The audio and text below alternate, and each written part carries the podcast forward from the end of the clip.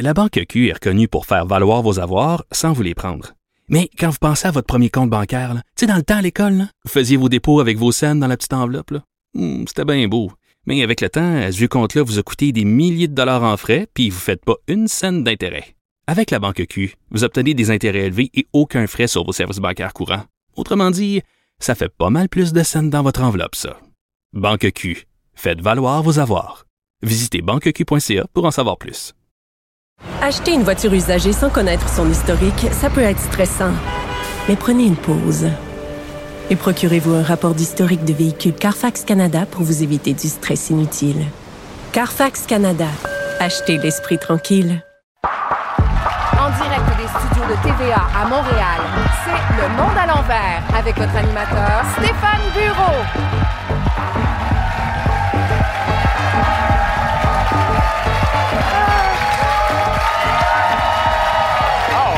Bonsoir, bon public en forme. Et j'ai une grande nouvelle en commençant. Toutes nos félicitations à notre amie Yasmine Abdel-Fadel qui vient de mettre au monde un beau petit libéral. Bravo, oui. Wow! En pleine santé, le poupon aurait déclaré Quand je vais être grand, je vais être troisième vice-président de l'Assemblée nationale. Eh oui, comme Marie-Claude Nichols. Et, c'est vraiment le monde à l'envers, parce qu'il y a deux semaines, vous vous en souvenez, Dominique Anglade était la vilaine qui refusait de s'excuser. La victime, c'était Marie-Claude euh, Nichols. Dix jours plus tard, Nichols serait une opportuniste finie qui voulait juste une prime de 35 000 puis on se dit, pauvre Dominique. Est-ce que c'est Marie-Claude Nichols qui a changé ou c'est nous? Depuis deux ans, Julien Lacroix était le méchant, infréquentable. Depuis deux jours, j'ai presque de la compassion pour lui. Est-ce que c'est lui qui a changé ou c'est moi? Ou c'est nous? C'est peut-être ça le monde à l'envers. Et puisque vous écoutez le monde à l'envers, voici les sujets qu'on va pas aborder ce soir. On parlera pas de ce qui vous a peut-être ébranlé ce lundi, un tremblement de terre à Terrebonne. Donc, un tremblement de terre bonne. Un terrebonnier. Je sais, je sais. S'il vous plaît. Un terbonnier de terre bonne humeur aurait déclaré Enfin, on est l'épicentre de quelque chose. On parlera pas de Yannick Nézet-Séguin, nommé cinq fois au prochain prix Grammy. Bravo. Euh, Ginette Renault a déclaré qu'elle souhaitait la meilleure des chances à son ami euh, Yannick Bazinet-Séguin. On parlera pas d'André Boisclair qui purge une peine de prison de deux ans moins un jour. Il serait un prisonnier arrogant et narcissique. On sait que la prison peut transformer un homme. On est rassuré d'apprendre qu'il est resté lui-même. On parlera pas de la saga des chevreuils de Longueuil non plus, qui n'en finit plus de finir, en apprenant que Brigitte Bardot se portait à leur défense. Wow! Les chevreuils ont demandé l'aide médicale à mourir. Et on ne parlera pas du ministre de la Santé du Québec qui recommande le port du masque, mais ne l'impose pas. Dommage, parce que est-ce que je suis le seul nostalgique de l'époque où on était 200 au resto bien cordé, mais qu'on mettait notre masque pour aller aux toilettes? On était cute. Et si je résume par ailleurs les 417 vox pop que j'ai vus et entendus depuis hier au Québec, on veut pas que le masque soit obligatoire, mais il n'est pas question qu'on le porte si on n'est pas obligé. Fait que bonne chance avec ça, Christian. Ce soir à l'émission La culture de l'annulation, le tribunal populaire a-t-il remplacé la justice? Doit-on boycotter la Coupe du monde de soccer au Qatar? Congédié du devoir pour avoir écrit une chronique de trop, Francine Pelletier. Jean-Marie Lapointe va euh, nous rendre euh, ici le service d'être avec nous pour parler de son père qui nous a quittés aujourd'hui. Et pour jouer à l'émission, Sophie Durocher, Raed Hamoud, Judith Lucier, Biz. Et pour un soir seulement, Serge Denoncourt. Bienvenue au Monde à l'envers.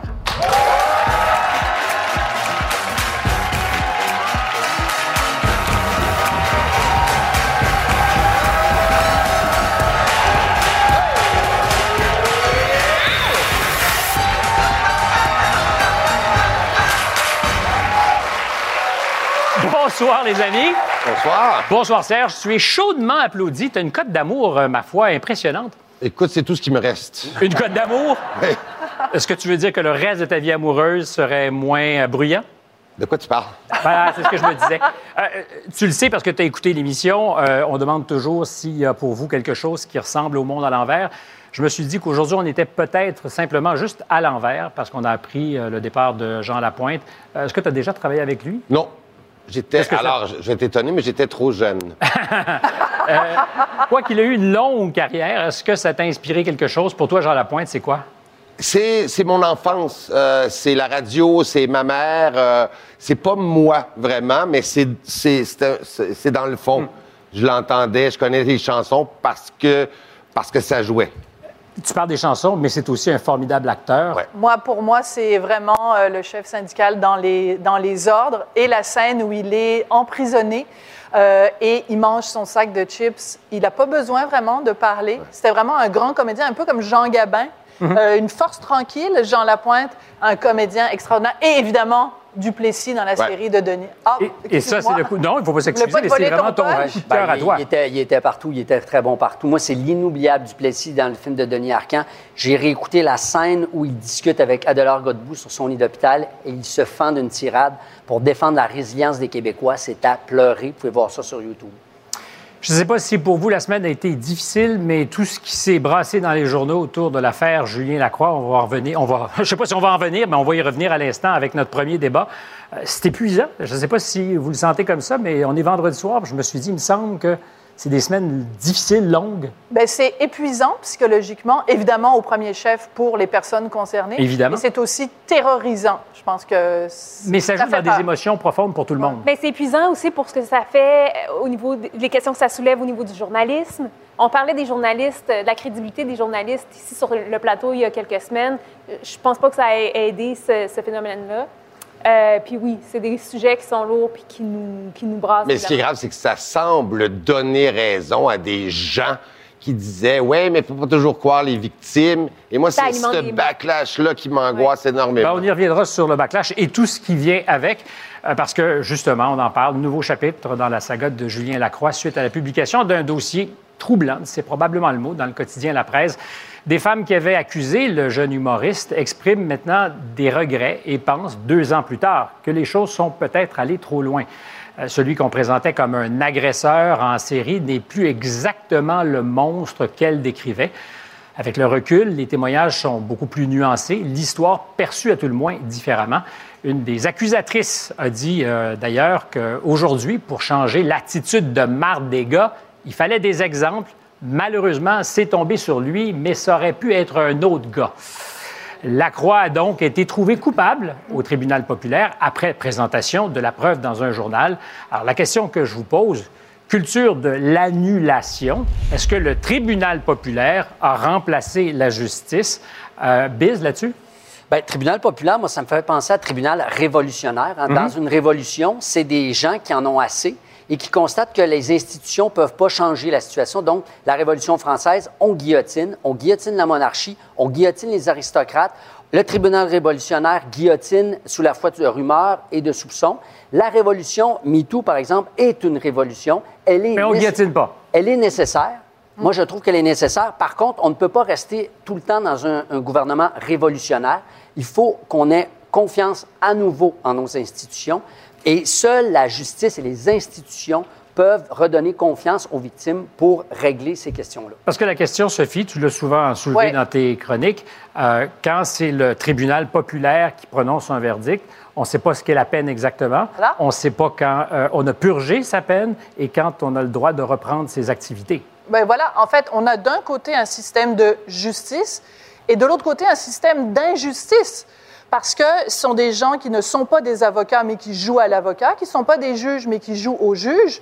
Donc tout ça est faux. Par contre, la sentence, elle, elle est très réelle. Il y a des gens qui sont. Tu disais tout à l'heure, on n'a pas guillotiné avec MeToo, mais il y a des gens qui ont été guillotinés professionnellement, personnellement. Il y a des gens qui ont frôlé le suicide. Il y a sûrement des gens Mais qui se attention, sont il y, a- il y a une aussi. prémisse que j'aime pas là, dans, dans- dans la discussion. Euh, Stéphane, tu disais, euh, on peut maintenant avoir des doutes sur, les, sur ce qu'a fait ou pas fait Julien. On ne le sait pas. on n'en a ce que, aucune ce que j'ai dit en idée. présentation, c'est que les témoignages étaient plus nuancés. Oui. Euh, certaines des, vi- des victimes qui, ont accusé quelques- Mais il disent... faut pas, il faut pas penser que parce que ces filles-là reculent Et ou changent de position. toutes ne reculent d'ailleurs pas parce qu'il y en a une qui Et j'accuse pas. Julien non plus, je ne sais pas. Mais c'est toute cette affaire-là que je trouve vraiment déplorable parce que ça sème des doutes dans les affaire- deux camps et des mauvais doutes. Mais qu'est-ce qui est vraiment déplorable? ben, cette discussion qu'il y a eu sur la, la place publique et qui fait qu'on accuse maintenant ces filles d'avoir menti, on accuse lui d'être un monstre quand même, on accuse d'être un backlash féministe, cette histoire, euh, tout ça parce que ça s'est fait sur la place publique et je vais reprendre des mots de Fabien parce qu'il y a une gang de coucous qui se mêlent de, de, de ça et d'avoir des opinions et qui ne- Mais- n'en savent rien. Et c'est une des questions qu'on ne s'est pas posées. Est-ce qu'il y a une partie de ce qui liait ces individus qui aurait pu et aurait dû se régler en privé, pas sur la place publique? Bien, il y a quelque chose de super intéressant qui est ressorti dans l'article de la presse euh, cette semaine, justement. C'est une fille qui euh, disait à bon, la- l'ex-copine en question, Julien, il, il- il te trompe.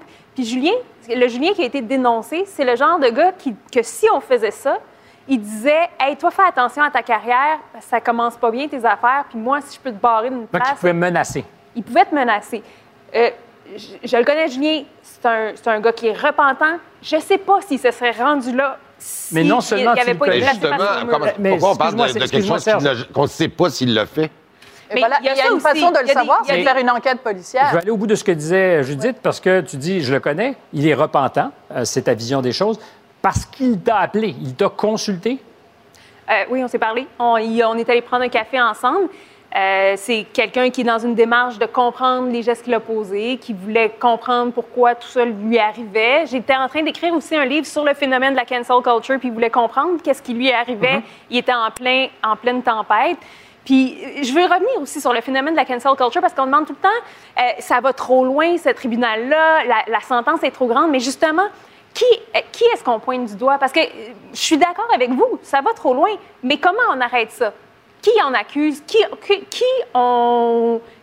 euh, De quelle façon on Mais met fin d'abord, à ce phénomène il faut commencer par faire des différences entre, parce que tu as utilisé à quelques reprises le mot accusé, puis on l'utilise tous un petit peu à tort et Oui. travers, puis je m'inclus là-dedans. Là, je veux dire, il faut faire la différence entre quelqu'un contre qui il y a des allégations, Mhm. quelqu'un contre qui il y a des accusations. Et je pense que Il n'y a pas d'accusations criminelles qui ont été portées dans ce voilà. cas-ci. Et c'est c'est très important. Ça peut peut-être avoir l'air de juste d'une bataille de sémantique, mais c'est extrêmement important parce que quand on dit, Mhm. euh, quand on lit, par exemple, Julien Lacroix, il a été accusé de ça. Oui. Non. Ce sont des allégations. Des allégations. Et la, et la différence, selon moi, est importante. Euh, quand tu dis, euh, il est dans une, dans une démarche de repentance, Julien Lacroix, à chaque fois qu'il a essayé de se sortir la tête de l'eau, même modestement, à un moment donné, il voulait juste faire un petit truc de rien du tout devant 25 personnes. Il a reçu des menaces de mort. Sa compagne a reçu des menaces de mort. Je veux dire, les gens ne veulent même pas lui Mais au- donner une deuxième Au bal chance. des menaces de mort, tout le monde en reçoit parce que certaines des femmes qui sont sorties sur la place publique dans l'article de la presse, Et pour mieux. avoir modulé le- leurs allégations, Oui. se retrouvent elles aussi menacées. Mais le vrai problème, puis je pense que c'est de là que, que vient le malaise de Serge, c'est qu'on est en train de traiter d'affaires très privées Exactement. sous l'œil du public. Moi, je ne connais pas Julien Lacroix, je ne connais pas les victimes, je ne connais personne. Je trouve ça assez particulier parce que on est en train d'essayer de traiter d'une information que personne n'a et on est, on est donc tous en train de spéculer sur des faits qu'on ne connaît pas. Ce qui est vrai avec cette affaire, c'est que ça a créé une jurisprudence. Avant, les femmes se tournaient vers le système de justice qui était barré, ils ont créé MeToo. Mais aujourd'hui, cette histoire-là vient de nous dire ben, les femmes ne peuvent pas non plus aller vers le système médiatique parce qu'ils risquent aussi d'y avoir des soucis. Donc je ne sais pas c'est quoi la solution, mais ça c'est un gros Mais problème. il faut, il faut modifier, il faut, il faut que le système de justice puisse accueillir les victimes, les accompagner, aller porter les- plainte. tout ne mérite pas d'être judiciarisé. Non, non, plus. non plus. Non, Je parce pense pas que- que Julien aurait voulu une peine de prison non plus. Non, là. mais si tu vas voir Mais la ça, c'est pas à police... lui de choisir, parce que Non, si non. tu commets Oui. un acte non, qui je est on- pas de dire que c'est pas si pire que ça, Mais ça pas. Tout à l'heure, tu as parlé d'André Boisclair. Mhm. André Boisclair, en ce moment, il est en prison. Pourquoi? Parce qu'il y a deux de ses victimes masculines qui l'ont dénoncé. Elles sont allées voir la police. Il y a eu une enquête de police. Le DPCP a déposé des accusations. Et ce gars-là, qui est une crapule, est en prison. Oui. Donc, il faut arrêter de dire aux victimes, ça donne rien d'aller voir la Mais police. ça allume un feu, c'est-à-dire, euh, il y a une des, des filles, je me souviens plus laquelle, dans l'article de la presse, qui dit, il- bon, il, il m'avait fait ça, mais j'avais envie de me venger. Ouais. Et c'est ce que tous les machos, euh, les indécrottables machos reprochaient au, au mouvement MeToo. Et tout à coup, ça ouvre une porte qui me plaît pas, moi, parce que le principe du mouvement MeToo me va, les excès du mouvement MeToo. Bien Mais en toute chose, Les quand c'est dérapages, révolutionnaire... il faut les dénoncer, les dérapages. J'aimerais que se joigne à la conversation André Monette, qui est consultante en prévention de la violence. On a dit un certain nombre, euh, Audrey Monette, pardon, euh, on a dit un certain nombre de choses depuis tout à l'heure, euh, entre autres que euh, on ne pouvait pas savoir. Or, les femmes qui ont pris la parole diraient, ben, écoutez, euh, je témoigne parce que je sais. Euh, pour autant, elles ne sont pas en cours. comment faire la distinction entre les deux? Parce que témoigner en cours et témoigner dans un journal, c'est pas la même chose. Non, en effet. Puis je pense que ça apporte toute la question à, se questionner, à savoir pourquoi est-ce que certaines personnes se tournent vers euh, les médias sociaux ou des dénonciations publiques plutôt que vers le système, bon, considéré traditionnel. Puis c'est parce que ce système-là, encore et encore, euh, laisse tomber les personnes survivantes, les personnes victimes.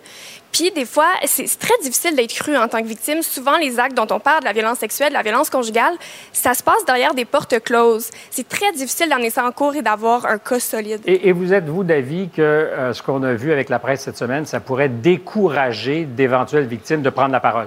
Bien, absolument. Je pense que, que l'article de la presse, finalement, contribue à mettre de l'avant des stéréotypes qu'on entend souvent par rapport aux victimes de violences sexuelles, comme quoi c'est des menteuses, c'est pas vrai, elles cherchent l'attention, la vengeance. Mais- Puis ça, c'est pas, Peut-être que c'est le, regard du gars que je suis. Puis moi, je me suis dit, euh, en lisant certains des témoignages, puis je pense qu'ils étaient correctement rapportés, avant de porter des accusations, de faire des allégations, il faut peut-être y penser deux fois, parce qu'il y a des impacts, et certaines des personnes qui étaient citées disaient, Ah, ça a peut-être été trop loin. Donc, il y a aussi ça, se poser des questions avant de dire, je te montre du doigt. Mais absolument. Puis je pense que c'est important de noter que dans l'article de la presse, aucune de ces faits-là a dit finalement c'est pas vrai ce que j'ai rapporté. C'est leur ressenti qui a changé. Puis ça, les études en victimologie le démontrent clairement qu'un processus dans lequel on fait une dénonciation, ça va évoluer, notre ressenti va évoluer. Donc, le sentiment qu'on a sur ce qui s'est passé. Ben oui, puis ça c'est normal, c'est valide, mais les faits, eux, demeurent les mêmes et demeurent problématiques. Merci beaucoup, euh, Est-ce que Audrey. je peux réagir à ça? Oui, absolument. Moi, je- J'ai un petit malaise avec ce, ce point de vue-là parce que quand les victimes accusent, Oui. il faut les croire, il faut les croire, il faut les croire, il faut les croire. Quand elles disent, mais il m'a peut-être pas agressé, là, faut moins les croire parce que leur ressenti a changé.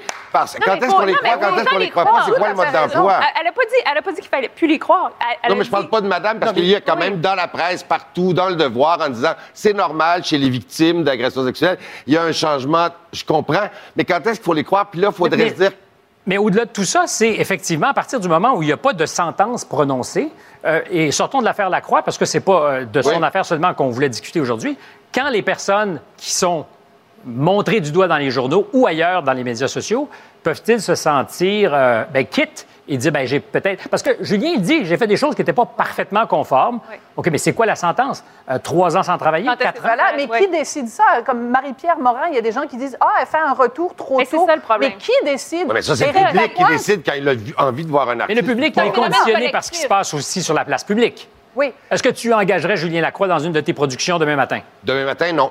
Dans combien de temps? Ben, quand, quand euh, il aurait été bien repentant, quand j'aurai la preuve. Ah oui, ça, tu va vas faire ça comment? Ben, il va venir ici, au monde à l'envers, Ouais. il va dire Je m'excuse, je suis désolé, il va pleurer. Non, puis moi, je le connais aussi, Julien. Je ne sais pas. Je ne le sais pas. Je donne le bénéfice de- du doute aux victimes. Je ne le sais pas. Mais il va avoir à porter la croix encore un bout de temps. Oh! Ouais. Mais est-ce que je peux juste. Mais, euh, mais, c'est- mais- c'est pas- va pour le jeu de mots, mais il y a une limite à ce que, puis je parle pas de lui particulièrement, à ce que tu portes une croix sans savoir combien de temps tu apportes. OK, Et il y a une limite aussi à crucifier les gens sur la place publique. Et je veux juste rebondir sur quelque chose que disait Serge qui me paraît au cœur de ce débat. Pourquoi dit-on à quelqu'un je te crois? On ne peut pas croire quelqu'un sur parole sans avoir posé des questions. Ça s'appelle un contre-interrogatoire et ça se passe dans une cour de Et justice. évidemment, ça se passe que dans une cour de justice. Tu auras le dernier mot, mais rapidement, Raed. Rapidement, J'allais juste dire que malheureusement, le système de justice, enfin heureusement, prévoit de la réhabilitation. Tu perches ta peine, puis tu peux t'en sortir. En effet. Il n'y en a pas dans le tribunal populaire aujourd'hui. Voilà. Par contre, il faut faire attention de ne pas mettre le fardeau des problèmes sur un côté ou l'autre. Je pense que c'est à travers la justice réparatrice qu'on règle ce Ouais. genre de choses, Vraiment. pas à travers une justice qui se fait soit sur Mais- les réseaux sociaux, soit dans le public, soit au tribunal. Et ça, c'est fondamental, mais ça implique qu'on soit capable de se parler. Parce que je reviens, alors ça, ça- ça n'exclut rien de ce qu'ont été les rapports de Julien avec celle qu'il montre du doigt, euh, mais il faut être capable de se parler. Ils se connaissaient tous. Il y a un moment où il faut que tu dises Mais comme je attention, dis, tes comportements sont pas bons. On, on est, on, est, on est avec quelqu'un qui marchait sur les eaux, qui était au sommet de sa gloire, et si tu lui, le prenais en défaut, il t'a. il- il- un petit truc aussi, il faut ça- que les ça- hommes ça- arrivent au troisième millénaire aussi à un moment donné. Euh, c'est clair qu'il y en a un certain nombre qui sont arrivés. Après la pause. Les femmes aussi. Après la pause, une journaliste qui a certainement une opinion sur le sujet, Francine Pelletier.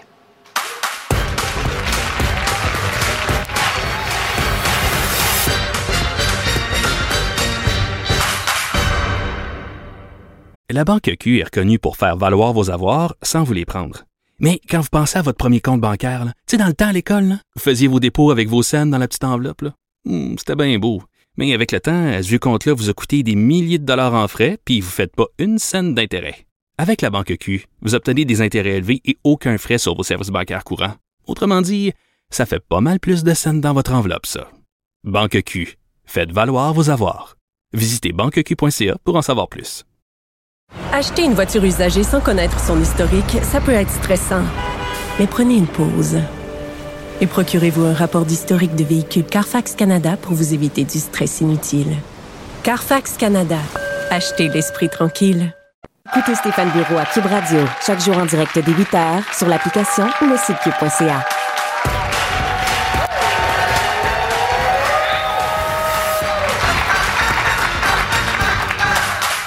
Dans notre conversation débat tout à l'heure, on a parlé à quelques occasions de justice réparatrice. Et pour ceux qui ne comprendraient pas de quoi il s'agit, Audrey a peut-être pour nous une petite euh, définition.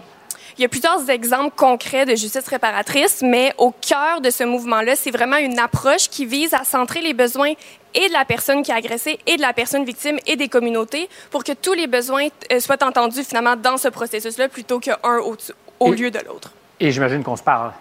C'est un dialogue. C'est vraiment de centrer les besoins de toutes les parties impliquées dans le cadre d'un dialogue. Je retiens le mot dialogue. Euh, Francine Pelletier a travaillé pour Radio-Canada, CBC, PBS, La Presse, La Gazette. Elle a collaboré au magazine L'Actualité, Maclean, Châtelaine et elle signait depuis 2013 des chroniques dans Le Devoir.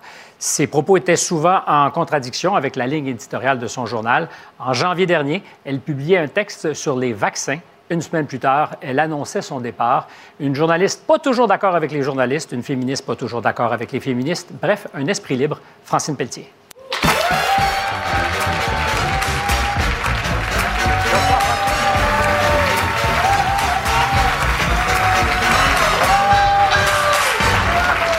Vous êtes, euh, vous êtes, Francine, la première à, à patiner ou à faire du ski de fond sur la piste. C'était très élégamment fait.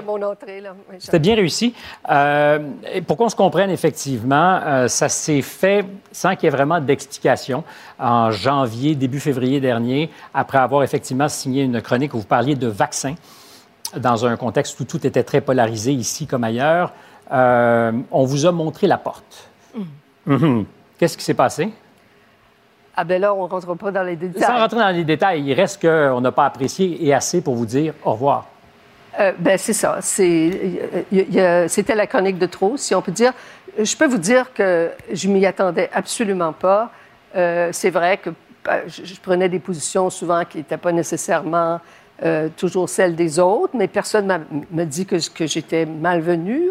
Au contraire, moi, j'avais l'impression d'être parfaitement à ma place parce que le devoir a comme mission, on le répète souvent, de vouloir mousser les débats, euh, faire circuler les idées. Et moi, je suis là-dedans. Est-ce que vous Euh, pensez encore que c'est le lieu pour euh, mousser le débat? Il faudra leur demander. Euh, Votre absence de réponse semble éloquente quand même. Euh, il se trouve qu'on a dit c'est parce que vous aviez fait des erreurs de fait dans l'article, donc erreur journalistique. On vous demande de partir. Pensez-vous qu'il y avait autre chose, que d'autres prises de position peut-être justifiaient que la relation soit tendue ou usée? Ben, écoutez, étant donné qu'on m'a jamais reproché, on m'a jamais dit tu peux pas dire ça, euh, je peux pas affirmer ça. Je sais que j'étais, euh, je marchais parfois sur des œufs avec mes positions sur la loi 21. J'ai souvent critiqué la loi 21, la- le- un certain nationalisme québécois de plus en plus conservateur. Mais ce- encore une fois, je peux pas être dans la tête de la direction et on m'a- on m'avait toujours euh, bien accueilli, à, à mon avis. Ce que je peux vous dire, c'est que je pense que je ne serais pas ici à vous en parler aujourd'hui, n'eût été de la pandémie et de l'espèce de, de, de- de mentalité qui s'est imposée, l'espèce de frilosité qui s'est imposée euh, à partir du moment où on a été en guerre contre le virus. Je pense que vous, que vous savez, et très exactement, vous, vous, Stéphane, de quoi je parle. Un peu, j'ai quelques idées là-dessus. Euh, ben, vous dites dans votre euh, présentation, dans votre euh, pré- préface, dans ces chroniques que vous publiez en ce moment, je vais trouver le mot, préface, euh, plus que tout autre sujet, la pandémie a instauré une ligne juste, une bonne et une mauvaise. Tout à coup, l'impression qu'il y avait dans cette guerre des bons et des mauvais soldats Des solidaires et des francs-tireurs, des esprits responsables, respectueux des lignes de conduite prescrites par les autorités, puis les autres, les empêcheurs de tourner en rond. Euh, vous étiez peut-être une empêcheur de tourner en rond. Oui, ben, c'est-à-dire que j'ai souvent posé des questions. Je pense que j'ai été la première à parler de la Suède, par exemple. On sait que la Suède a fait... Euh, différemment. Euh, différemment. j'ai ramené... J'ai une chronique qui s'appelle Peut-on poser des questions? Parce que au début de la, de la pandémie, d'ailleurs, ça, beaucoup de journalistes l'ont mentionné, au début de la pandémie, tout le monde était tellement apeuré et ignorant de ce qui se passait que personne, j'ai jamais vu des conférences de presse aussi bon enfant, on posait pas de questions. Mais pour moi, il y a eu un moment tournant dans la façon qu'on, l'espèce de climat qui s'est imposé à partir du euh, le fameux, la, fameuse les fameuses révélations sur le CHSLD Heron, hein, où on découvre euh, qu'il y a des 31 morts, et c'est euh, le journaliste de la Gazette qui fait ces révélations-là, et le, premier ministre, à ce moment-là, s'en prend aux journalistes en disant qu'il était contre son gouvernement et insinuait qu'il manquait de loyauté. Et à partir de ce moment-là, plus ça allait, plus euh, on, on, commençait à marcher sur, sur des œufs, à savoir il fallait être du côté des autorités mhm. et des prescriptions des autorités, même si les autorités changeaient assez souvent d'avis. Euh, la question du vaccin, ça a été le Saint Graal, le vaccin. Et je ne remets pas le, le, vaccin en question. Je l'ai dit maintes fois dans mes chroniques. Mais on avait le droit de poser des questions. Mais il faut. Est-ce qu'on a le droit de poser des questions, notamment face aux compagnies pharmaceutiques qui se, sont, qui se rendent très riches avec, avec tous ces, euh, ces, fameux vaccins qui n'ont pas tout à fait rempli la commande entre vous et moi. On le sait maintenant. On ne le savait pas à ce moment-là. On est capable de plus en plus de poser des questions. Mais à ce moment-là, il y avait où on était, et puis en plus, il y a eu toute la question des complotistes et des antivax. Et euh, très, très rapidement, il y a eu d'un côté les gens qui étaient du côté de la raison et de la science et du gouvernement, et ceux qui étaient du côté des fous furieux dans la rue. Parce que, et, parce que vous posiez des questions. Et, euh, parce que je, et si on posait ce genre de questions, on était toujours tout de suite casé avec les fous furieux. Auriez-vous écrit sur une affaire comme euh, Julien Lacroix? Absolument. Euh, est-ce que vous savez où elle se trouve, la vérité? Ben moi, je pense que pour vraiment avoir un portrait, je suis d'accord qu'on ne peut pas savoir exactement ce qui s'est passé. Ce sont des allégations. Il y, a deux, il y a deux articles avec des versions un petit peu différentes. Moi, je pense que la vérité se situe quelque part entre l'article du, Devoir, qui est très bien fait, et l'article de la presse, qui est aussi très bien fait. Julien Lacroix n'est pas un violeur avec un grand V, il n'est pas une victime avec un grand V. C'est vrai qu'il y a des dérapages et qu'il faut les, dénoncer. Je l'ai fait aussi face à la fameuse liste anonyme sur Facebook que je trouve innommable. Euh, mais cela dit, ce que je trouve que vous manquez ici, là, ce soir, c'est que la beauté du, de MeToo, c'est pas qu'on a mis Harvey Weinstein en prison. Tant mieux s'il a fait de la prison. C'est, ce que cet homme-là euh, a fait était vraiment brutal et grossier. C'est le fait qu'on a pu voir pour la première fois, et quand on, je dis on, je pense surtout aux hommes, on a compris le monde mm-hmm. entier, en commençant avec les hommes, ont compris que c'était quoi vivre dans un corps de femme. Et donc, c'est pas, je pense que c'est mentionné, il y a une phrase dans l'article de la presse qui m'a beaucoup frappé. Ce, qu'il faut retenir, c'est pas le violeur, c'est le comportement de merde. De marde, De marde, de trop de gars. C'est ça que MeToo a, a, mis en lumière. Et ces comportements-là ne sont pas toujours justiciables. C'est la, la, réponse. Ça, on en a justement discuté. exactement. Mais vous avez dit aussi, pour que les femmes se lèvent en bloc, parlant de MeToo, sans soumettre un paquet d'hommes à l'arbitraire, pour la prise de parole sans tomber dans les tribunaux populaires maoïstes. Euh, et pour ça, vous avez été, vous qui avez fondé La Vie en Rose, magazine féministe, euh, perçu par certaines comme plus l'allié que vous auriez dû être. Est-ce qu'il y a une parole censurée aujourd'hui? Euh, oui, ben, c'est-à-dire, c'est une des choses que je dis dans mon livre, dans l'introduction. Je, je presse, j'encourage les gens à ne pas se taire et ici, je pense aux gens qui défendent des causes. Euh, parce que trop souvent, quand on défend une cause, euh, on ne veut jamais la critiquer les dérapages ou les, fautes, parce que tout le monde en fait des fautes, tout le monde. C'est le propre euh, quand on, on croit très fort dans quelque chose, puis quand on est militant dans quelque chose, de parfois avoir des maladresses, mais on n'ose pas critiquer de peur d'attaquer et parlez- d'affaiblir la cause. Et je suis avec Serge Denoncourt. J'ai très peur, moi aussi, du backlash. Moi, je pense que MeToo est trop fort et, et- et trop imprégné et va beaucoup- Tout le monde sait maintenant que c'est inacceptable, ce genre de comportement. Francine, on va se laisser parce que le temps file, mais vous parlez de camisole de force sur le discours aujourd'hui. Oui. Ben moi, je pense que ce qu'on manque aujourd'hui, c'est pas. On, pointe tout le temps euh, du doigt les woke, les woke, les woke. euh, mais c'est moi, c'est ce qui m'énerve, c'est l'institutionnalisation de la censure. Comment, à la moindre chose, que ce soit euh, la CRTC, Radio-Canada, les universités, l'Université d'Ottawa, il y a une plainte et tout de suite, ce sont les autorités académiques, universitaires, médiatiques qui viennent et qui ferment la boutique, qui, fa- qui fassent- qui imposent la censure. Et qui impo- imposent la censure. Ça, c'est beaucoup plus in- euh, inquiétant que les woke, à mon avis.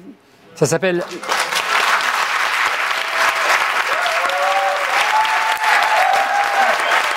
Ça s'appelle L'art de se mouiller, quelques-unes des meilleures chroniques écrites à l'époque où elle était encore chroniqueuse au devoir au cours des dernières années. Après la pause, on sort nos boules de cristal et je demande à mes amis de se compromettre. Est-ce qu'en 2024, le prochain président des États-Unis va s'appeler Donald Trump?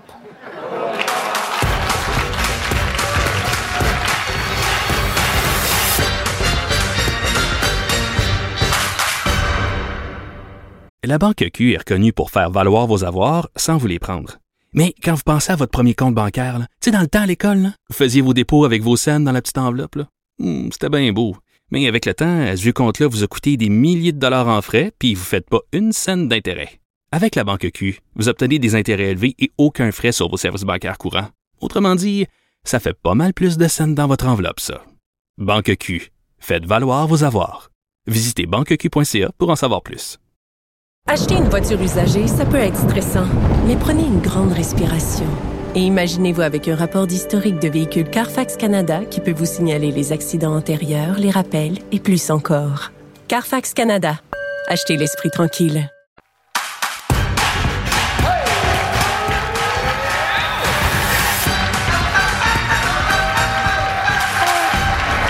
De retour en studio au Monde à l'envers. Sophie, tu nous écoutais attentivement. Qu'est-ce que tu as remarqué ou qu'est-ce que tu as envie d'ajouter? Ben, à la toute fin, Francine Pelletier dit qu'elle est plus inquiète euh, des institutions De la que censure dans les institutions. dans la censure des institutions que des woke.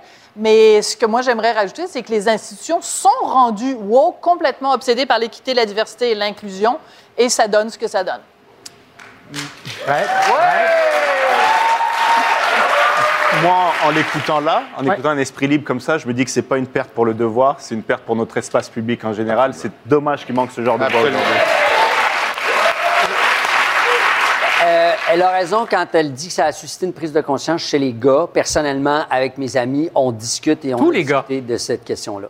Et, Consentement. et ça a changé certainement Ça notre a façon de changé la choses. perception, c'est sûr. Donc, en ce sens, c'est une bonne chose. Alors, euh, Parlant de- que vous compreniez, les gars, parce que ça fait quand même... Merci, Euh, Sophie. Ça fait Merci. vraiment plaisir. Merci. Euh, 15 secondes. Parlant de gars, parlant de gars qui passent pas inaperçus, est-ce que vous saviez que M. Trump se présente officiellement à la présidence en 2024? Oui, est-ce que vous pensez qu'il y a des chances de gagner? Ah oui, non. Euh, S'il y a une personne jusqu'à maintenant qui a fait mentir tout le monde, c'est bien Donald Trump. Voici ce qu'on disait avant 2016. There's not going to be a President Donald Trump. um, that's not going to happen. Donald Trump will not become president. He's not going to be president. He is not, Donald Trump is not going to be president of the United States. Take it to the bank. Okay. I guarantee it. All right, all right. I think that man will be president of the United States right about the time that spaceships come down filled with dinosaurs and red capes. Can you imagine Donald Trump standing up one day and delivering a State of the Union address? Well, I can imagine it uh, in a Saturday night skit. Dans un sketch de Saturday Night Live, Euh, quand même, Euh, il a été président, je vous le rappelle. Ce soir, ben, on sort nos boules de cristal et euh, je vais vous demander de risquer quelque chose, un risque périlleux, faire des prédictions. Et euh, même si on est en direct, je vous assure qu'il y a quelqu'un quelque part qui enregistre. Fait que dans deux ans, on s'en parle. Serge, tu es un spécialiste S-Trump. Tout, tout, tout ce qui est écrit sur Donald Trump ou, qu'écrit Donald Trump euh, ou fait écrire Donald Trump, je l'ai lu parce que je trouve le phénomène... Tout! tout, mais je te jure, c'est une folie. Et Donald Trump ne sera pas le prochain euh, président des États-Unis parce que la vague Donald Trump est passée et que ça fait ça lentement et que c'est Ron DeSantis qui va être le prochain président des États-Unis. Tu me réinviteras. Mais, euh, je ne le donne pas pour mort, mais je pense aussi que DeSantis est un candidat à surveiller. Raed. Serge, toi, tu vois cette vidéo, tu vois tout ce monde-là se tromper Ouais. et tu dis avec assurance, il va pas être élu. Et- et- et la mode est passée, c'est passé. Je- ben, on disait ça avant qu'il soit élu, on disait ça pendant qu'il était président. Moi, je te dis, ce gars-là, pour moi, c'est le Joker dans Batman. Il revient toujours quand on le croit complètement décédé. Je n'approuve rien de cette personne-là, mais je pense qu'il a toutes les chances d'être élu et il peut encore nous faire mentir. Oui, faut- et moi, je vais une fois par année aux États-Unis. Et les États-Unis, c'est un- c'est 50 pays, 50 États. Il y a énormément de gens dans les serres de recherche sur les États-Unis, à l'UQAM, qui vont à San Francisco, qui vont à New York, qui pensent connaître les Américains. Les Américains dans les tailgates, les Américains dans les États centraux, dans Je l'Arkansas. précise que tu étais la semaine dernière À Pittsburgh. Pittsburgh, à un Et tailgate. moi, j'ai compris, à Philadelphie, à- dans un tailgate à Philadelphie, notre voisine était une fille de 20 ans, juste avant les élections de Trump. Ses deux parents votaient démocrate et elle disait, est-ce que je devrais, euh, non, voter républicain, excuse-moi, et elle disait, convainc-moi que je dois pas voter pour Trump. Une universitaire de 20 ans à Philadelphie qui s'interrogeait, ce gars-là, on ne peut jamais le compter Mais pour comment t'expliques les élections de mi-mandat, là? Parce que là, ça fait ça Mais Trump comme et ça. DeSantis, c'est la même base, c'est les mêmes Américains en colère qui sont découragés du système. Je suis pas sûr que ça Et soit mieux avec Justement, à cause, à cause des élections de mi-mandat qui, les ont- qui, qui ont affaibli Trump, les gens vont vouloir prendre une revanche. Bon, Voilà. Est-ce que c'est le ressentiment? Je vous rappelle qu'il y a ici euh, une audace que vous devez avoir, c'est de vous compromettre. Donc, sera-t-il élu ou non? C'est ça la question. Pourquoi pas? Peut-être, malheureusement. Ah, mais C'est pas de réponse. Non, c'est pas de réponse. là, C'est oui ou non? Euh, Bretet. Ouais, je dirais plus DeSantis, donc non. Non. Oui. S'il vous plaît. Oui, parce qu'il est comme un monstre dans un film d'horreur qui revient tout le temps à mon grenier de roi, puis c'est sûr que ça va revenir. Ça, c'est ton argument de base. C'est mon comme- sentiment, fort- c'est mon fort intérieur. Mais vous trouvez pas que son discours est usé puis que les gens commencent, même On ses pense, supporters, euh, à en avoir assez? Et on commence à plus pouvoir le Sophie? supporter, Oui. justement. Ben écoute, c'est très amusant le- la vidéo que vous avez sortie. Ben, parce qu'on pourrait, on aurait pu faire aussi une vidéo pour dire tous ces artistes-là qui disaient, ben, si jamais Trump est élu, on, va, déménager, déménager au Canada. Canada. Il n'y en a pas un seul qui l'a fait. Fait, en, en Donc, passant, ils disent un peu n'importe quoi, les au artistes. deuxième mandat de? Bush, au- Non, pas tous, certains. Tous ceux qui ne sont pas Serge Denoncourt. Mais l'autre chose aussi dont il faut se méfier aux États-Unis, c'est que pendant un certain temps, on disait, ben voyons, aux États-Unis, jamais ils vont revenir sur la loi sur l'avortement. Ben voyons donc, ça arrivera jamais. Qu'est-ce qui s'est passé? Il y a plusieurs États où on ne peut plus se faire avorter aux États-Unis. Donc, il faut s'attendre du, au pire de la Mais part des Sophie, États-Unis. les présidents américains, Et le retour c'est les saveurs du mois et il n'est plus la saveur du mois. Je te rappellerai, Serge, pour une petite leçon d'histoire, en 1888, M. Cleveland, Grover Cleveland, a été défait alors qu'il était président et il a gagné quatre ans plus tard, en 92. C'était plus à saveur du mois quatre ans plus tôt. Il a été réélu. Tu me dirais, il n'y a pas de Là, je te parle d'aujourd'hui, Stéphane. euh, de- moi, je n'étais pas né quand toi, t'étais né. là. Ben, c'est clair. Ah! En Oh, 1888. Oh, ouch! Oh, Et ce qui est incroyable, Stéphane, c'est que Sophie a réussi à parler tout ce temps-là sans Sans jamais jamais dire dire- oui ou non. Ben oui, c'est oui. Ben oui, il va être élu en 2024 parce que le, il faut s'attendre au pire de la part des Et il y États-Unis. a une chose qu'il faut considérer, c'est la faiblesse des candidats démocrates. Oui, ben oui, c'était mon prochain que- point. Ben, c'est clair que les Biden soit chances, très si. Biden est candidat, les chances de M. Trump, s'il est choisi par son parti, sont Mais si on probablement rêvait puis que Michelle Obama se présenterait, qu'est-ce hein? Ah. Présentait. Ben, C'est-à-dire qu'en fait, il faut que les démocrates ne fassent pas la même erreur qu'ils ont fait quand ils ont euh, mis Hillary Clinton, parce que, euh, je veux dire, elle, elle n'avait pas de résonance. Monsieur et Madame tout le monde, le Joe Blow, Joe Sixpack dans le fin fond des États-Unis, Hillary Clinton, là, c'est comme, euh, non, c'est pas, c'est pas le candidat pour elle. Elle comprend pas. Et de toute façon, elle était tellement méprisante en disant les dé- deplorables. Mais qu'est-ce qu'il y a de nouveau à amener euh, Ben- Donald Trump? On verra dans quatre ans. Tu me réinvites, puis... euh, Dans Non, deux dans ans. deux ans. Dans, Dans deux, deux ans. ans. Dans deux ans, L'élection oui. présidentielle, c'est dans deux ans. Alors, je retiens quand même les enfants parce que c'était simple, mais apparemment pas si simple. Vous as-tu appelé les enfants? Oui, tout à fait. C'est mignon. Alors, c'est réélu, réélu, pas réélu, réélu, réélu. Non, pas réélu, moi, DeSantis. De- C'est ce que j'ai dit. Donc, on a quatre sur euh, deux- trois sur cinq qui euh, pensent que M. Trump sera le prochain président. Après la pause, Serge, on parle de, de tes chances d'être élu en deux, dans deux ans. OK.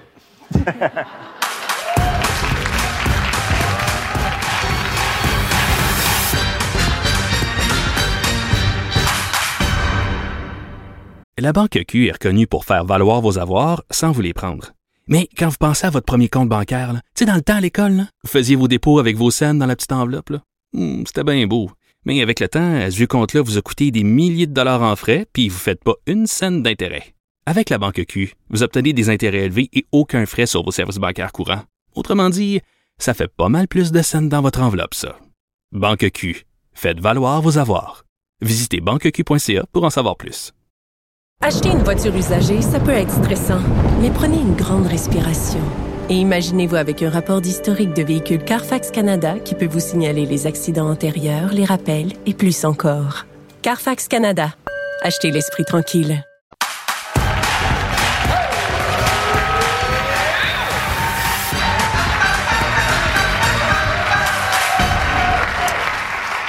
Denoncourt for President en J'aimerais 2020. ça. J'aimerais ça. J'aimerais vraiment C'est un ça. gros show.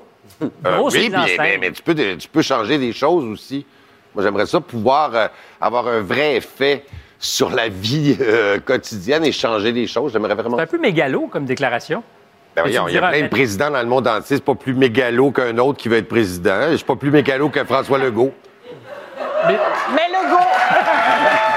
mais, mais j'imagine que quand on est metteur en scène, on est un peu mégalo. Tu peux, je pense. Tu peux. Ouais.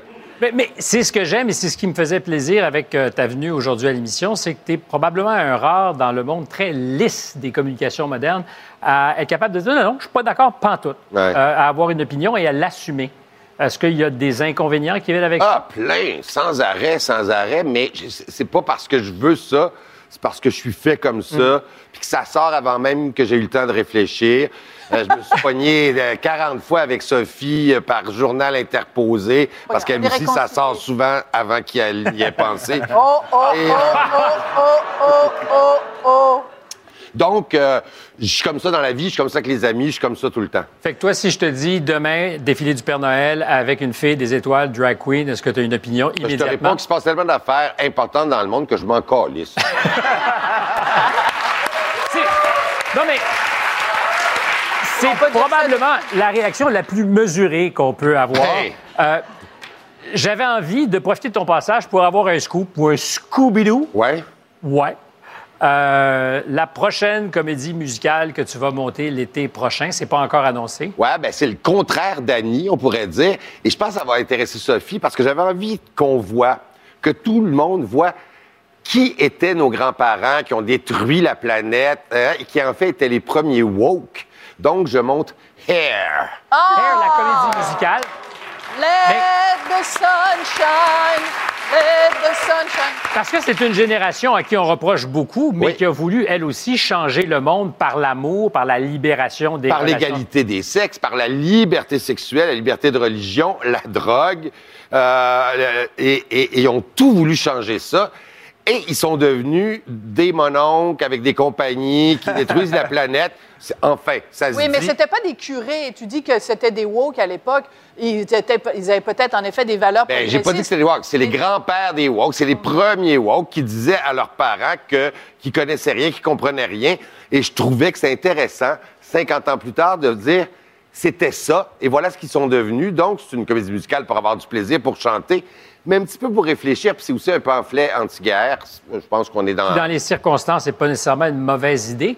Euh, Aujourd'hui, être metteur en scène dans un monde euh, qu'on dit euh, délicat, où on parle de soft space, euh, de soft, de safe space, Ouais. et peut-être aussi de Mais soft, soft, space, soft. bousculer le talent. Est-ce que tu peux encore te permettre de le faire? Est-ce que, Il faut que, le talent... je sais que tu es bouillant. Oui, non, mais il faut que le talent devant toi... Là, on parle de, de- du consentement. Il faut que la, la personne qui a du talent devant toi fasse plus que consentir, te donne la permission de le bousculer ou d'essayer d'aller plus loin. Mais tu peux pas le bousculer comme ça, comme, euh, comme, on comme ça se fait depuis toujours, comme le fait Charles Dutoit, puis comme le fait plein de monde, qui, des, des chefs d'orchestre, des chorégraphes. Et là, moi, je, je- je suis obligé de mesurer, de dire, est-ce que tu veux qu'on y aille Est-ce que plus? tu sais qu'il y a des gens avec qui ce genre d'autorité-là, qu'un metteur en scène peut avoir, avec qui ça fonctionne, puis il y a des gens où on va pas là parce que C'est-à-dire qu'à l'époque, peut-être on n'y prêtait pas attention, mais là, au moment où on se parle, clairement, il y a une génération, certains acteurs, qui n'ont pas envie de se faire dire devant tout le monde qu'ils sont pas bons, qui n'ont pas envie de se Il n'y a faire personne abrouer. qui a vraiment envie de, faire- de se faire dire devant tout le monde qu'on n'est C'est pas vrai. Mais il y a des gens Il y a qui plein aiment ça. d'acteurs, plein d'artistes une- qui ont envie de ça pour pouvoir se dépasser. Ben, c'est comme ça qu'ils s'améliorent. Qui ont envie est-ce d'être que- confrontés. Est-ce que l'affaire Gilbert Sicotte, ça a comme créé un froid, puis que ça a fait en sorte que vous êtes plus... plus Moi, quand, l'affaire Gilbert qu'on est peut sortie, rappeler- j'étais sûr que j'allais, j'allais passer... euh, un temps. reportage sur Gilbert Sicotte Mais pour ceux qui ne savent pas de quoi il s'agit, Gilbert Scott, professeur donc de théâtre. Oui, qui Euh, aurait été dur, qui aurait sacré, qui aurait démoli l'ego de certains acteurs, ce qui est peut-être vrai. Euh, mais beaucoup d'acteurs ont dit, ben moi, il, il m'a fait Gilbert Scott. Euh, donc, il faut savoir à qui on s'adresse, de qui on s'entoure, de quelle famille on fait partie. Parce qu'il y a des familles euh, partout dans le monde. Et moi, ma famille, c'est beaucoup des artistes qui ont envie d'être confrontés, qui ont envie de me confronter aussi. Euh, Puis ça se passe jamais dans la violence, mais dans la confrontation. Est-ce dans- que tu marches sur des œufs? Complètement. Euh, à un certain moment, oui. Je- tu vois, moi, j'ai- j'ai adoré enseigner. Hmm. Je suis plus sûr que j'aurais envie d'enseigner. Mais le risque à terme, c'est euh, que l'exigence ne soit pas euh, celle que tu désires. Est-ce que ça se peut qu'aujourd'hui, on fasse des compromis sur ce qu'on vise parce que... Euh, Mon exigence n'est peut-être pas celle d'un jeune homme ou d'une jeune fille de 24 ans qui a une autre exigence de qualité de vie ou de je sais pas. C'est sûr qu'il y a un clash. Moi, j'ai l'impression tout le temps d'être un gros, gros séchoir à cheveux sur des, des flocons de neige. Et t'es Oh! Des petits lapins, Ben, des euh, je fais tout le temps, je me retiens parce que regarde comment je parle fort, je parle toujours fort, puis je suis pas content. Puis là, je les vois faire ça comme ça, puis je fais non, mais je suis pas fâché, là, je parle fort, tu sais. Euh, Donc, ce sont des petits êtres fragiles. Ben, ce Ben, tous sont des le sont pas fragiles, mais on Tu est devrais leur dire que tu, tu joues le rôle d'un metteur en scène. Ah, c'est un personnage. ça. Mais il faut faire attention, ce sont des petits êtres fragiles. Peut-être que nous, et, et- et nous, les, les plus grands, on a créé des petits êtres fragiles à qui on a toujours dit T'es bon à l'école, t'as un beau Voilà. bulletin, puis bravo. Peut-être que c'est ça qu'on a fait. Ah ouais, mais on Serge, est-ce que- euh, Est-ce que tu vois... Est-ce que tu vois aujourd'hui un impact sur ce que tu as devant toi en termes de talent? Est-ce qu'il y a un Le talent, ça change pas. Euh, le, le- le talent, il est là ou il est pas là. J'ai pas envie de travailler avec des gens qui n'ont pas de talent. C'est pas le talent qui change, c'est ton, ton, ton attitude à l'intérieur de l'espace de, de création? Est-ce que tu as envie de te dépasser, de prendre des risques, d'avoir mal, de confronter, ou tu as envie d'être dans un safe space, dans le confort? Moi, j'ai de la misère à croire qu'on peut se dépasser dans cet espace, mais peut-être qu'il y a des gens qui sont capables de se dépasser dans Mais ce cet espace. dit, là, ce que tu dis, ça vaut pour les joueurs de hockey aussi. Complètement. Les coachs de hockey. Mais sont tous ceux qui performent au plus haut niveau. Ils sont, ils coachent plus de la même façon. Ils obtiennent des performances des plus jeunes, mais Martin Saint-Louis ne, ne coach plus comme le coach de Puis on l'a dit euh, il y a deux ans, je pense, euh, quand la série est sortie, des Michael Jordan, ça serait plus possible. Ça a quand même été le meilleur au monde, puis il y a une raison à ça. Il y avait une espèce d'exigence limite violente, mais en tout cas, il était exigeant. Qui ben, donne des résultats? Les, Moi, les sœurs Williams au tennis, Ouais. si tu as vu le film sur leur Ouais, père, ouais. je veux dire, il est, il est vraiment. Mais à quel prix la performance exigeant. aussi? Ben voilà, peut-être que ma génération voulait être performante à tout prix. Peut-être qu'il y a une génération qui veut pas être performante. Alors- à moi de décider pour eux. Je vous arrête sur cette ambition de, de performance et surtout euh, une question, est-ce que ta pratique à toi a changé? Euh, non, mais je veux juste te dire un truc, parce que c'est intéressant. Je travaille avec des petits, des enfants, là, pour les choristes. Les enfants, ils n'ont pas ce problème-là. les enfants, tu les dis, va à droite, va à gauche, ils sont contents, fais une voix, fais semblant de Ben pleurer. oui, parce qu'ils n'ont pas encore assez de jugement critique pour dire Hey, hey, charrie pas, mon homme. Parce qu'ils sont dans le jeu. Parce qu'ils sont dans le Ben oui. ludique, Voilà. Stéphane. Ben oui, ils sont dans le jeu, ils sont dans le ludique. Ah, Alors, hey, je suis euh, ton invité, astine-moi pas. C'est ce que je me disais. Après la pause, est-ce qu'on boycotte la Coupe du monde de soccer au Qatar, même si le Canada s'est qualifié? À tout de suite.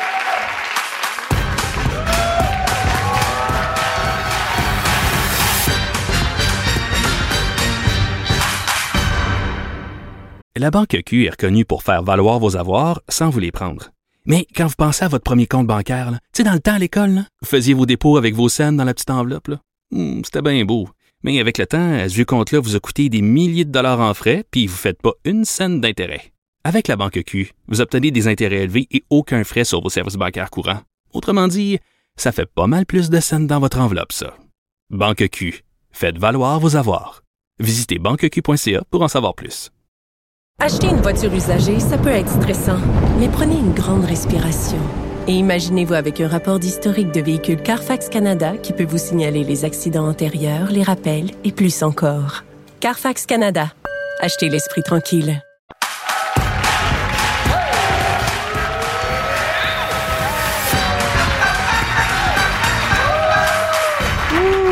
Êtes désespéré parce que vous n'arrivez pas à avoir des billets pour Taylor Swift, même si vous aviez justement 38 000 de lousse. Pour vous consoler, j'ai des billets pour assister au monde à l'envers. Je suis pas Taylor Swift, mais des fois, je porte des pantalons assez moulants. Euh, toutes les informations sont à l'écran. Ouh! Euh, changement de sujet radical. On estime qu'environ 3 milliards de personnes vont regarder les matchs de la Coupe du monde de soccer à la télévision. Est-ce que ça vous intéresse? Le- Ah, on le sait que lui, ça ne l'intéresse pas. Le Qatar, pays hôte de la compétition sportive la plus regardée au monde, n'est pas exactement un champion des droits de la personne. Les milliards de pétrodollars auraient beaucoup contribué aussi à lubrifier la négociation entre le Qatar et la puissante fédération de foot. Euh, C'est loin d'être la première fois que la FIFA, qui organise la Coupe du Monde, est mêlée à des scandales. Et je me retourne là-dessus vers un vrai fan de soccer, notre spécialiste des affaires sportives, Biz, en une minute. euh, il y a quelque chose de pourri au royaume du foot ou pas? Euh, oui, au royaume du trademark dans ce cas-là, parce que euh, on a confié au Qatar l'organisation d'une compétition mondiale d'envergure, pays de 3,3 millions d'habitants qui n'ont aucune tradition de football, qui a construit de, de toutes pièces huit stades olympiques. Dont sept climatisés. Dont sept climatisés euh, à, à air ouverte. On a déplacé la date, on joue en novembre parce qu'il fait plus, moins chaud, je allais dire plus frais, mais c'est vraiment moins chaud. Euh, les, les conditions de travail des travailleurs, qui ont, on, on parle de 6 000 morts dans ces chantiers-là. De- C'est pas prouvé. The Guardian fait état de 5 à 6 000 et le, pays, le, le Qatar dit 50. Alors, Mhm. il y a quand même une marge. Il y a comme un les deux. Euh, ensuite, le Qatar dit, c'est un pays qui est gouverné par la charia, dit aux fans, pas le droit de tongue, pas le droit de Marcel, pas le droit d'alcool, de- des camisoles, pas le droit d'alcool autour du stade, pas le droit de se tenir par la main, pas le droit d'homosexuel au Qatar. Alors là, on organise un party, mais on dit, laisse t'essuyer à l'entrée, baisse la musique, pas le droit de danser, papa et maman surveillent le party. Fais-en pas de party dans ce temps-là. Pas le droit de boire dans les stades, d'ailleurs. Ben, euh, dans les stades, La ils vont non, vendre non, non, c'est sorti à- là, là. aux alentours du Ah oui.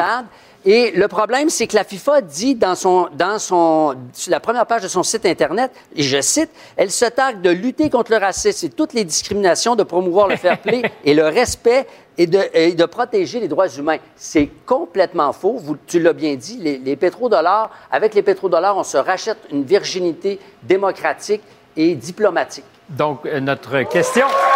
Notre question. Un instant. Vous êtes dans les blocs de départ. Ben oui. Raed, il est prêt. Moi, je suis Euh, Mais c'est comme je ça que tu nous aimes. tout à C'est l'heure. comme ça que tu nous aimes. Euh, Je vous aime effectivement dans les blocs de départ. Euh, Est-ce qu'on doit boycotter cette Coupe du Monde? Raed? Euh, Il y a- Raed? il y a quelque chose qui tourne pas rond sur la planète foot, ça on le sait Oh. depuis très longtemps. Puis on parle de ce pays-là comme d'étant le, le vilain petit Qatar. Ça fait des années qu'on en parle. Oh. Je continue mes jeux de mots, laissez-moi aller jusqu'au bout. Non, ce que je veux dire par là, c'est qu'il n'y a rien de nouveau sous le soleil. Euh, tous les, les pétromonarchies du Golfe ont été créées sur le dos d'esclaves, c'est même plus des travailleurs. Ce n'est pas nouveau. Moi, j'étais contre que ça se tienne au Qatar il y a 10 ans, quand ils prenaient la décision. Ben oui. Une fois que la décision a été prise, c'est pas à deux jours de l'événement qu'on va venir dire on a des valeurs qui ne respectent pas dans ce pays. On a accepté que ça On se l'a passe. dit il y a 10 ans aussi.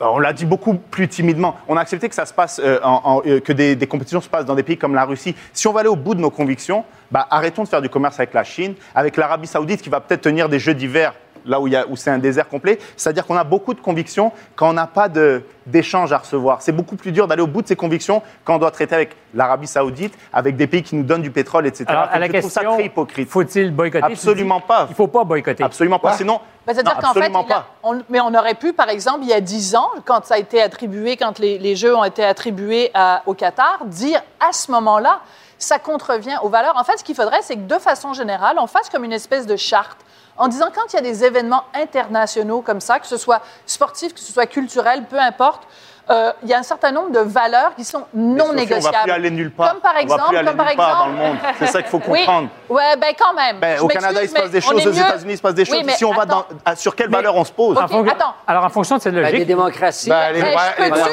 peux-tu finir ma phrase, s'il vous plaît? Les droits des gays, pour moi, c'est non négociable. Alors, quand je vois quand, euh, qu'au Qatar, il suffit d'être gay, tu te retrouves en prison, Peine ça de mort. devrait être dès le départ. Dès le départ, tu On dis, dit non. On Oui, ne mais met Sophie, pas tu voulais le qu'on pied dise là. non au moment où on était aux Olympiques à Beijing? Ben, en Russie, ça, ça- il y en a été Ouais. question. Si si on revient aux droits des gays, euh, toutes les communautés LGBTQ d'ailleurs, euh, je dire, est-ce que tu penses pas qu'une fois qu'on l'a l'événement, il est là, est-ce que tu penses pas que ça peut faire avancer les choses, qu'on arrive avec euh, une espèce, une espèce d'ouverture à. Ben, je pense pas que le l'imagerie, changer. Ben non, parce que là, il y a une vitrine euh, sur ce pays-là. Ils peuvent pas faire ce qu'ils veulent. Et au contraire, ça crée des débats, y compris dans ces pays-là. Ce que tu dis, Judith, c'est que Illusoire. tu penses qu'il est utile d'y aller et de faire changer les choses de l'intérieur.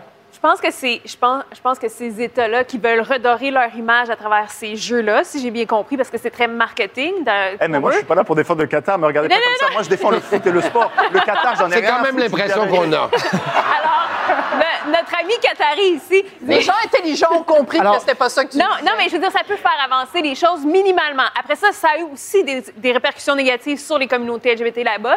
Euh, Je dis, ça va faire balancer. changer les choses pendant euh, trois semaines quand les Non, caméras vont ça, être là. Après si- ça. euh, arrêté de lapider États- gays pendant un mois, puis après, ils vont recommencer Oui, mais quand on si va être Moi, qu'est-ce comme le qu'ils font dans les pays du Golfe présenter tous les des jours Et pourtant, on, échange avec eux parce qu'ils ont du pétrole, parce qu'ils ont des, des Et C'est un choses à nous donner. scandale. Et l'Arabie Saoudite. on ne peut pas faire semblant que le monde n'existe Badawi pas en prison, c'est dégueulasse. Ben, Ben, si, demain il y avait des jeux en Arabie Saoudite, j'espère qu'on serait contre.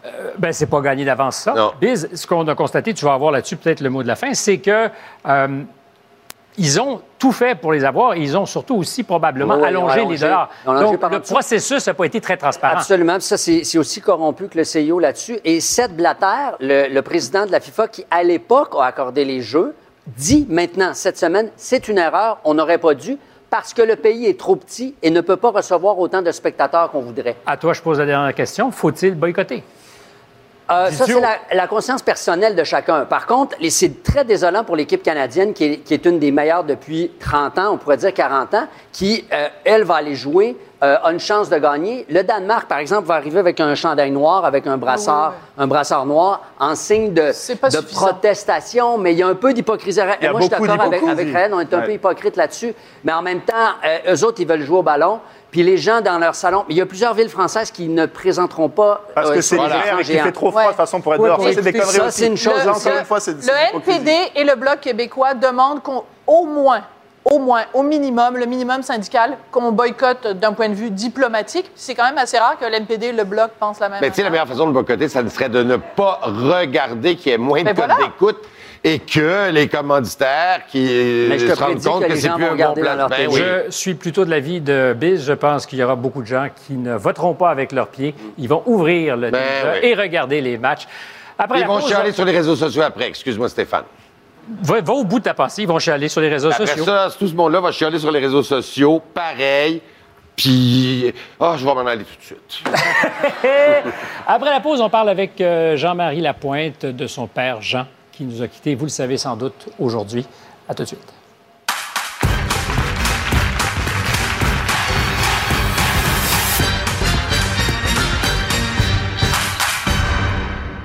La Banque Q est reconnue pour faire valoir vos avoirs sans vous les prendre.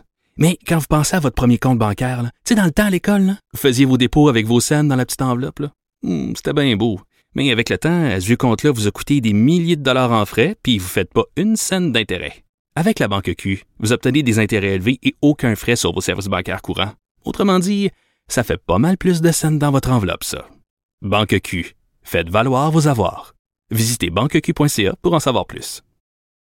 Acheter une voiture usagée sans connaître son historique, ça peut être stressant. Mais prenez une pause. Et procurez-vous un rapport d'historique de véhicule Carfax Canada pour vous éviter du stress inutile. Carfax Canada. Achetez l'esprit tranquille.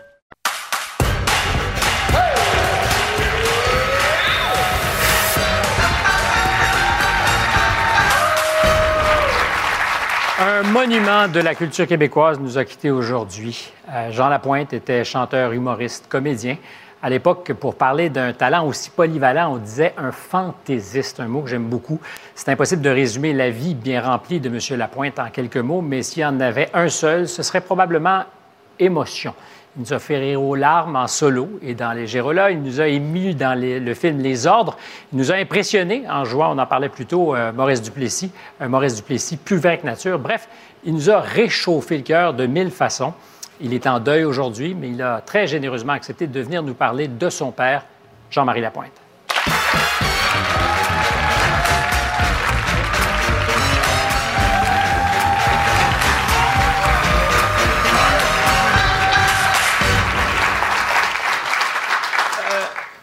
Je, je pensais à toi, puis je me disais, c'est très bizarre d'avoir à vivre son deuil en public.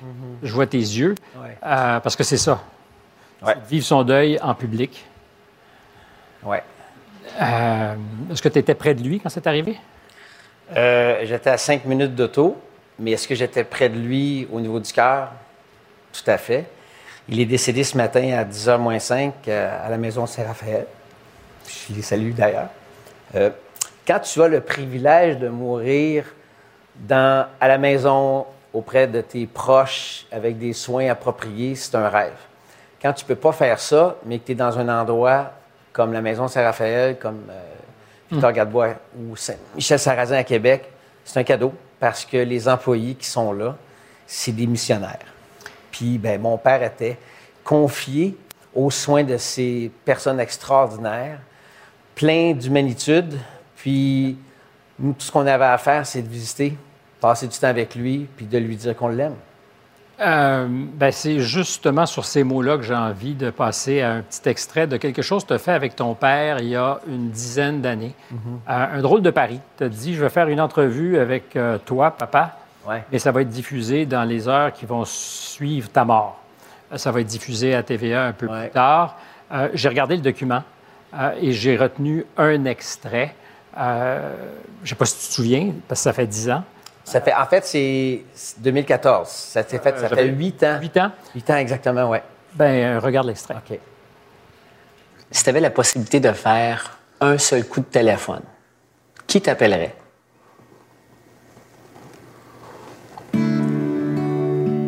T'appelleras toi? Ça va, comment tu vas? Euh,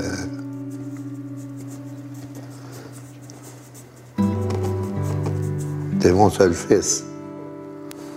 Oui, mais tu me donneras des nouvelles des autres membres de la famille et tout ça. Qu'est-ce que tu me dirais? Je t'aime.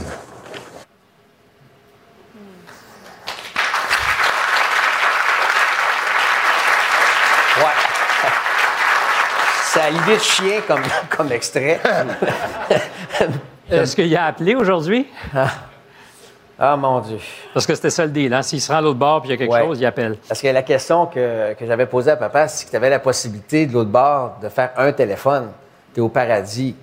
Peu importe la longue distance, tu as, le budget. tu sais. Qui t'appelle? C'est qui a répondu moi. C'était, c'était, c'était assez particulier comme, comme entrevue et c'était euh, François Roson, Éric Bellé, François Roson de, de Encore. Il y avait eu ce concept de faire des entrevues comme ça. Avec quelqu'un qui, au moment de la diffusion, ne serait plus là. Exactement, c'était le concept. Et il dit, au tout début, euh, j'ai pas peur de mourir. Non. J'ai eu une bonne vie. Est-ce que c'était vrai jusqu'au dernier moment, qu'il était prêt à ça? Tellement. Il y a à peu près deux mois, deux mois et demi, il était encore à la maison. Il nous avait dit Je pense qu'il m'en reste plus pour bien, bien longtemps. Mais il le disait pas avec une, euh, une figure d'un gars paniqué.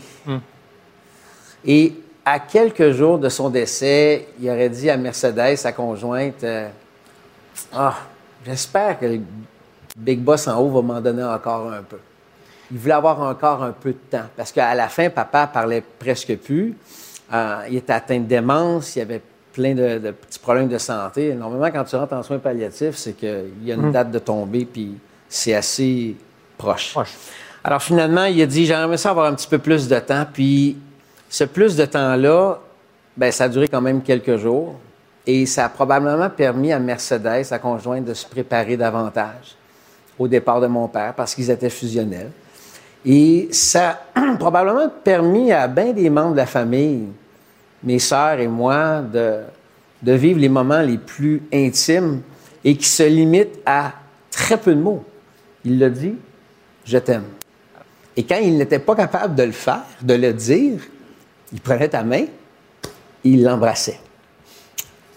C'est ça.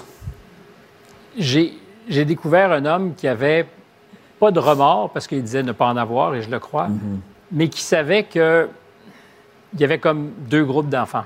Ceux qu'il a eu avec sa première femme et, et vous, les quatre autres enfants. Exact. Euh, et que les premiers n'ont pas été aussi bien aimés qu'il l'aurait voulu. Il dit d'ailleurs, j'étais un pas si mauvais père après tout. Ouais. Est-ce qu'il y a eu des doutes sur, euh, ben, justement, sa présence comme père? Papa, c'est un sensible, c'est un artiste. Trouvez-moi un artiste qui est sensible, qui n'ait pas de doute. Ça n'existe pas. Ça te montre à quel point que papa avait une grande humilité puis une grande vulnérabilité de se remettre en question. Mais il nous aimait. Il nous aimait et ça, on l'a jamais, on n'en a jamais douté. As-tu déjà eu une fois l'impression, parce que quand il parle de ses souvenirs, il parle beaucoup de sa carrière, de ce moment où il est arrivé devant l'Olympia avec son nom sur la marquise? Avez-vous déjà eu, vous, l'impression, non pas que vous étiez deuxième, mais qu'il y avait aussi tout l'amour du public, il en parle beaucoup, qui occupait bien de la place? Non. Nous, on avait accès à un père qu'il n'y a personne dans la place qui a vu. Nous, on avait l'intimité du père. Moi, j'ai hérité du vivant de mon père quand papa me prenait par la main puis m'amenait dans l'auto puis on allait voir les Canadiens. Je rentrais dans la chambre des joueurs puis j'allais donner ma gomme préférée à Serge Chavard qui était mon numéro 18. Tu sais, j'avais accès à des choses extraordinaires. J'embarquais dans l'auto avec papa, puis il allait faire ses spectacles. Puis moi, je m'assoyais dans les coulisses, puis je regardais papa faire ses numéros, puis je connaissais les paroles par cœur de ses numéros, de ses chansons. Puis papa call malade, je le remplace. Alors, tu sais, moi, j'ai eu accès à ça. Alors, tous les artistes, les- on a des artistes sur scène ici, on a des gens, vous savez, vos enfants vous suivent, vous admirent. Puis ça, ben, c'est un cadeau qu'on offre du vivant à nos enfants. Avant qu'on se laisse, parce que c'est les 40 ans de la maison Jean Lapointe, c'était probablement la chose dont il était le plus fier. Tu peux enlever le mot probablement. Parce que il a sauvé beaucoup de vies. On a soigné plus de 40 000 personnes qui souffrent de dépendance. Ça, c'est sans compter les proches qu'on accompagne aussi. Et aussi près d'un million de jeunes qui ont été sensibilisés à la consommation. Donc, ça, papa était extrêmement fier et je suis fier de dire que ma sœur prend le flambeau. Elle est la directrice générale de la maison Jean Lapointe. Mes autres sœurs, on en fait du bénévolat, on t'implique, on s'implique là, on s'implique à la maison. Mais en même temps, une, des raisons pourquoi je suis ici avec vous ce soir, c'est oui, je rends hommage à mon père, mais mon père, s'il pouvait m'appeler, je suis sûr qu'il me dirait manque pas, va faire le show. Si j'étais là, moi aussi, je le ferais parce que c'est ça qui est fait. Le lendemain de la mort de ma mère, mon père était sur une scène.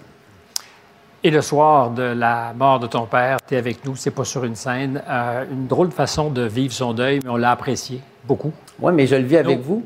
Ben, c'est ça. Une souffrance supportée par plusieurs, c'est déjà moins souffrant? Alors, nos condoléances. Après la pause, on essaie de remettre le monde à l'endroit.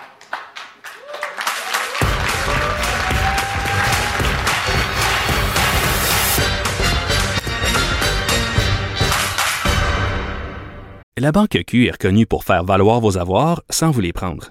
Mais quand vous pensez à votre premier compte bancaire, tu sais, dans le temps à l'école, vous faisiez vos dépôts avec vos scènes dans la petite enveloppe. Hmm, C'était bien beau. Mais avec le temps, ce vieux compte-là vous a coûté des milliers de dollars en frais, puis vous ne faites pas une scène d'intérêt. Avec la Banque Q, vous obtenez des intérêts élevés et aucun frais sur vos services bancaires courants. Autrement dit, ça fait pas mal plus de scènes dans votre enveloppe, ça. Banque Q. Faites valoir vos avoirs. Visitez banqueq.ca pour en savoir plus. Acheter une voiture usagée, ça peut être stressant, mais prenez une grande respiration. Et imaginez-vous avec un rapport d'historique de véhicule Carfax Canada qui peut vous signaler les accidents antérieurs, les rappels et plus encore. Carfax Canada. Achetez l'esprit tranquille.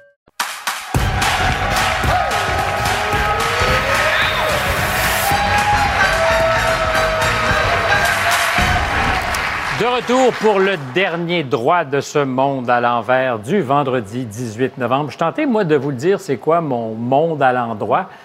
Euh, Jean-Marie Lapointe, qui a négocié ça avec une belle élégance, euh, puis qui a parlé euh, justement de son père. Ça faisait du bien, non? Absolument. Absolument. Euh, c'était très touchant. Et puis tout le monde s'en est rendu compte à la maison, je pense. C'était très troublant de le voir parler de son père alors qu'il lui ressemble comme deux gouttes d'eau. Euh, moi, j'avais une émotion à, à- à regarder Jean-Marie et à dire, mon Dieu, c'est son fils, clairement. C'est son fils. Euh, Biz, à titre personnel, de père, ton monde à l'endroit cette semaine? endroit, porte ouverte avec mon garçon des cégeps. Alors, on est rendu là il y a Oh. 16 ans. Alors, on est allé voir des profs passionnants, des élèves passionnés. Euh, Lui-même, homme de peu de mots. On discute de son avenir. On, On va parle de ton souper fils? après. Oui. Il est pas bavard? Non, zéro. Alors, Il est pas euh, très Parce qu'il n'y a jamais eu de place pour Ben, parler. C'est peut-être ça. Mais comme dit Sophie, c'est qu'il n'est pas loquace. Il n'est pas ben, très. ben. Merci d'avoir répété ma blague parce qu'on ne l'avait pas entendu, oui. Mais je Elle n'est voulais pas faire la place. Oui, là, ça Ben fait trois fois. C'est bon. Je dis trois fois avec. Quand on parle de Sophie, trois fois, c'est comme ça. Trois fois. Euh, Raed? Oui, euh, ben non, euh, ce genre d'entrevue-là. Moi, l'autre chose qui me permet d'avoir un peu foi en l'humanité, c'est le programme Artemis. Ils viennent d'envoyer une fusée qui est en train de faire le tour de la Lune, sans, sans astronautes encore. Mais on va bientôt s'y rendre encore. Puis c'est le genre de choses qui me réconcilie avec euh, le cerveau humain. L'idée qu'on puisse aller loin de la Terre, là où le monde est à l'envers, Voilà, c'est ça? la, tête dans les nuages. La tête dans les nuages. Je pense que c'est un bon programme. Euh, J'ai une. euh, Mon endroit, c'est tu sais quoi, Stéphane? C'est pouvoir se parler sans se chicaner, puis avoir du plaisir, puis avoir des opinions. C'est ça le monde. Reviendrais-tu? Peut-être que notre ami Serge va revenir comme joueur. Dans quelques instants, j'ai un entraîneur de basketball dénoncé par d'ex-joueuses. J'espère que vous avez eu euh, un beau vendredi soir en notre compagnie et je sens que Serge va revenir jouer avec nous. À tous, bon week-end. À vendredi prochain.